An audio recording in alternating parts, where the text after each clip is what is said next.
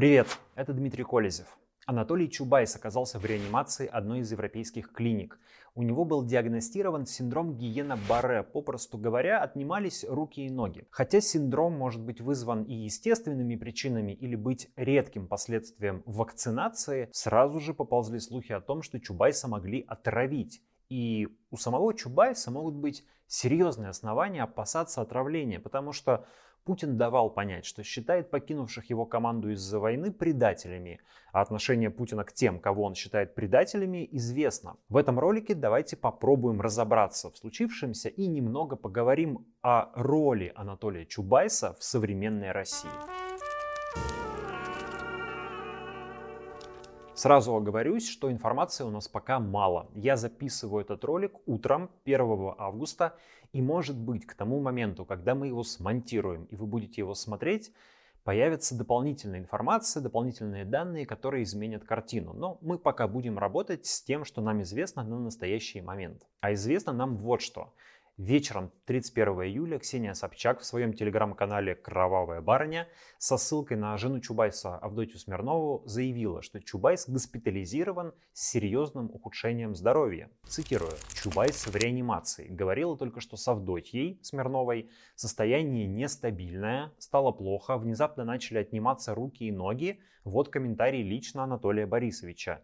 Я госпитализирован в одну из европейских клиник с диагнозом синдром Гиена-Барре. Состояние средней тяжести стабильное. Близкий к Собчак новостной телеграм-канал «Осторожно новости» сообщил, что комнату, где находился Чубайс, когда почувствовал себя плохо, обследовали специалисты в костюмах химической защиты, а сотрудники полиции опрашивали всех свидетелей. Синдром Гиена-Барре, как говорится в материалах Всемирной организации здравоохранения, это редкое состояние, при котором иммунная система поражает собственные периферические нервы. Синдром может поражать людей в любом возрасте, но чаще он встречается у взрослых людей и у мужчин. Обычно симптомы длятся несколько недель. Сначала у человека появляется слабость или покалывающее ощущение. Обычно они начинаются в ногах, потом распространяются на руки и на лицо. Иногда паралич охватывает грудные мышцы, и это затрудняет дыхание. В тяжелых случаях синдром Гиена-Барре может привести к нарушению способности говорить и глотать, и в таких случаях требуется интенсивная терапия. Большинство людей полностью выздоравливают, даже в самых тяжелых случаях синдрома Гиена-Барре. Такие случаи наблюдаются редко, но они могут приводить почти к полному параличу. Но примерно 3-5% пациентов с синдромом Гиена-Барре, даже получив самый лучший медицинский уход, все равно умирают от осложнений. Это может быть паралич дыхательных мышц, инфекция крови, тромб легких или остановка сердца. Лекарств от синдрома Гиена-Барре по сути не существует. Пациента просто кладут под наблюдение, мониторят его состояние и, если необходимо, осуществляют искусственную вентиляцию легких. Так как это аутоиммунное заболевание, то на острой стадии проводится иммунотерапия. Человеку замещают плазму для удаления антител из крови или внутривенно вводят иммуноглобулин. Что касается причин синдрома Гиена-Барре, то его может вызвать бактериальная или вирусная инфекция. Толчком к развитию синдрома может также послужить операция или, в редких случаях, вакцинация. И российские государственные СМИ сразу стали говорить о вакцинации иностранной вакциной как о возможной причине ухудшения здоровья Анатолия Чубайса. Действительно, западные исследования показывают, что исключительно редко после вакцинации первой дозой может возникать синдром Гиена-Барре. Исследование, проведенное в Великобритании, показало, что количество случаев синдрома в период активной вакцинации от коронавируса выросло со 100 случаев в месяц, это обычный фоновый уровень, до примерно 140 случаев. Чаще синдром возникал у пациентов, вакцинированных вакциной AstraZeneca. Однако с учетом того, что вакцинация была крайне массовой, это очень незначительная вероятность. На самом деле меньше одного случая на 100 тысяч вакцинированных. С учетом рисков смертности или тяжелого лечения коронавируса, такой крайне небольшой риск при вакцинации с медицинской точки зрения абсолютно оправдан. Кроме того, в России, насколько мне известно, не публиковалось данных о подобных аутоиммунных реакциях после вакцинации спутником. И это не означает, что их нет, просто мы о них не знаем. Но политическая тусовка, разумеется, сразу стала обсуждать куда более волнующую версию о возможном покушении с помощью отравления. Не буду напоминать, что оппоненты Владимира Путина с пугающей частотой становятся жертвами отравлений или испытывают аномальное ухудшение здоровья от Алексея Навального, отравление которого новичком доказано международным расследованием, до Дмитрия Быкова, Петра Верзилова или Владимира Карамурзы. Иногда, как в случаях со Скрипалями, жертвами становятся не личные враги Путина, а те, кого российские спецслужбы в целом считают предателем. И невозможно сказать, о каких случаях успешных отравлений мы просто не знаем, потому что смерть списали на естественные причины. Можно ли назвать Чубайса оппонентом Путина? Вряд ли. Но вот то, что Путин может считать Чубайса предателем, вполне.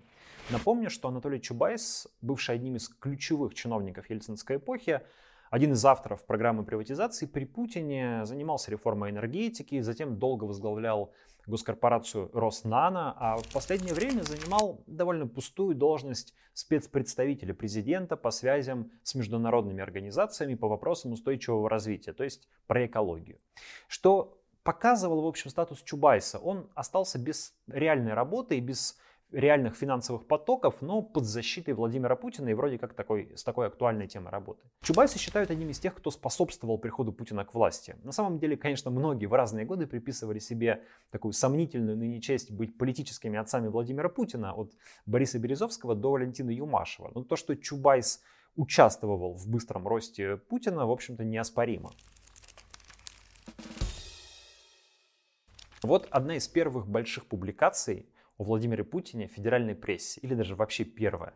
Газета «Коммерсант», 98 год. ФСБ возглавил чекист из команды Чубайса.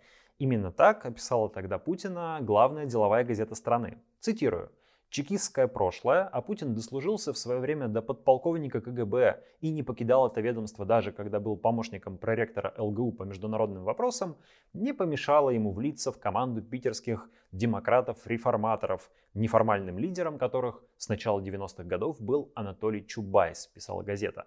Тогда же Путин сблизился с Анатолием Собчаком и возглавил комитет по внешним связям мэрии Санкт-Петербурга. Некоторым эти факты из прошлого даже давали основания считать Чубайса таким кукловодом при Путине. Но, конечно, это преувеличение. Став премьер-министром, а потом президентом, Путин быстро увеличивал личную власть, и скоро уже он был патроном Чубайса, а не наоборот. Но Чубайс не оставался без должностей и без финансовых ресурсов. О том, насколько он был полезен на этих должностях, много спорят. Его работу в энергетике обычно считают скорее удачной, а в Роснано скорее неудачной. При этом Чубайс оставался одной из самых одиозных политических фигур в России, потому что именно его персонально многие россияне старших поколений ассоциировали с невзгодами и бедностью 90-х. Что, на мой взгляд, довольно несправедливо. И Чубайс, и другие реформаторы той эпохи сделали немало хорошего и создали институты, которые помогли российской экономике расти при раннем Путине. Да, было совершено немало ошибок, но у кого их не было. Но претензии к Чубайсу правильнее предъявлять как раз за более поздний период его деятельности. Он был неформальным руководителем группы так называемых системных либералов, но в конечном счете встроенность в систему, системность для него оказалась важнее идеалов либерализма. Уже после рокировки 2012 года и уж точно после аннексии Крыма в 2014 было понятно, по какой траектории движется Россия, и что траектория эта далеко не либеральная. Но Чубайс, как и многие другие либералы, продолжал служить Кремлю и Путину, вероятно считая, что он пытается воздействовать на систему изнутри, сохраняя в ней какие-то очаги либерализма. Но сегодня, из 2022 года, такое сотрудничество, конечно, уже явно выглядит ошибкой, заблуждением. То же время отдам должное Чубайсу. Он один из двух системных либералов на крупных должностях, кто после начала войны все-таки подал в отставку и решил прекратить сотрудничество с Путиным. Вторым был советник президента Валентин Юмашев. Да, слишком поздно, но Чубайс все-таки сделал это, в отличие от Алексея Кудрина, Эльвиры Набиулиной, Владимира Мау, который дождался своего уголовного дела, в отличие от Германа Грефа или Антона Силуанова. Но помимо отставки Чубайс ничего не сделал. Он уехал из России, какое-то время находился в Турции, где его там фотографировали в ресторанах или у банкомата. Мы не знаем, Чем он занимался? Мы не знаем, какую позицию он занял. Понятно, что позицию антивоенную раз подал в отставку, но эта позиция не была публичной. Чубайс не дал интервью, не написал открытого письма, не вошел в антивоенные организации, никак не выразил свое мнение публично. Возможно, он хотел сберечь что-то в России, активы или людей, я не знаю точно. Как только он уехал, вокруг Роснана сразу активизировались силовики, начался поиск нарушений. А на соратника Чубайса, политика Леонида Гозмана, завели уголовное дело из-за неуведомления о двойном гражданстве. Тоже, думаю, такой сигнал. Может быть, Чубайс боялся покушения или отравления. Ведь Путин недвусмысленно дал понять, как относится к тем членам команды, кто уехал из страны. Но любой народ, а тем более российский народ, всегда сможет отличить истинных патриотов от подонков и предателей и просто выплюнет их, как случайно залетевшую в рот мушку, выплюнет на панель. Убежден, такое естественное и необходимое самоочищение общества только укрепит нашу страну. И вот теперь Чубайс в реанимации. Мы не знаем, из-за отравления или по случайному стечению обстоятельств. Но в его жизни явно наступил кризис, который, может быть, сподвигнет его к каким-то публичным действиям и высказываниям. Эти высказывания, конечно, не перечеркнут прошлое Чубайса, и вряд ли они изменят сформировавшееся отношение к нему, но они могут воздействовать на мнение российского истеблишмента, на тех же системных либералов, которые помогают Владимиру Путину финансировать войну в Украине. Так что хочу пожелать Анатолию Чубайсу скорейшего выздоровления и выразить надежду, что мы скоро увидим и услышим его. Не только с сообщением о собственном здоровье, но и с оценкой войны и того состояния, в котором оказалась Россия к 2022 году. Оказалась в том числе при участии самого Анатолия Чубайса. Жизнь коротка, она и без всяких отравлений может внезапно оборваться. И тогда так и останешься в истории человеком, который промолчал. Спасибо, что досмотрели это видео до конца. Поставьте, пожалуйста, ему лайк, если вам понравилось, если было интересно. Пишите в комментариях, что думаете о Чубайсе. И подписывайтесь на канал. Здесь каждый день выходят разборы важных интересных новостей. А еще помогите мне делать этот проект, став его спонсором на Boosty, если у вас российская карта, или на Патреоне, если карта иностранная. Для спонсоров я публикую отчеты и другую дополнительную информацию. Ну и разовые донаты тоже помогут. Все по ссылкам и по реквизитам в описании этого видео. На сегодня это все. Пока.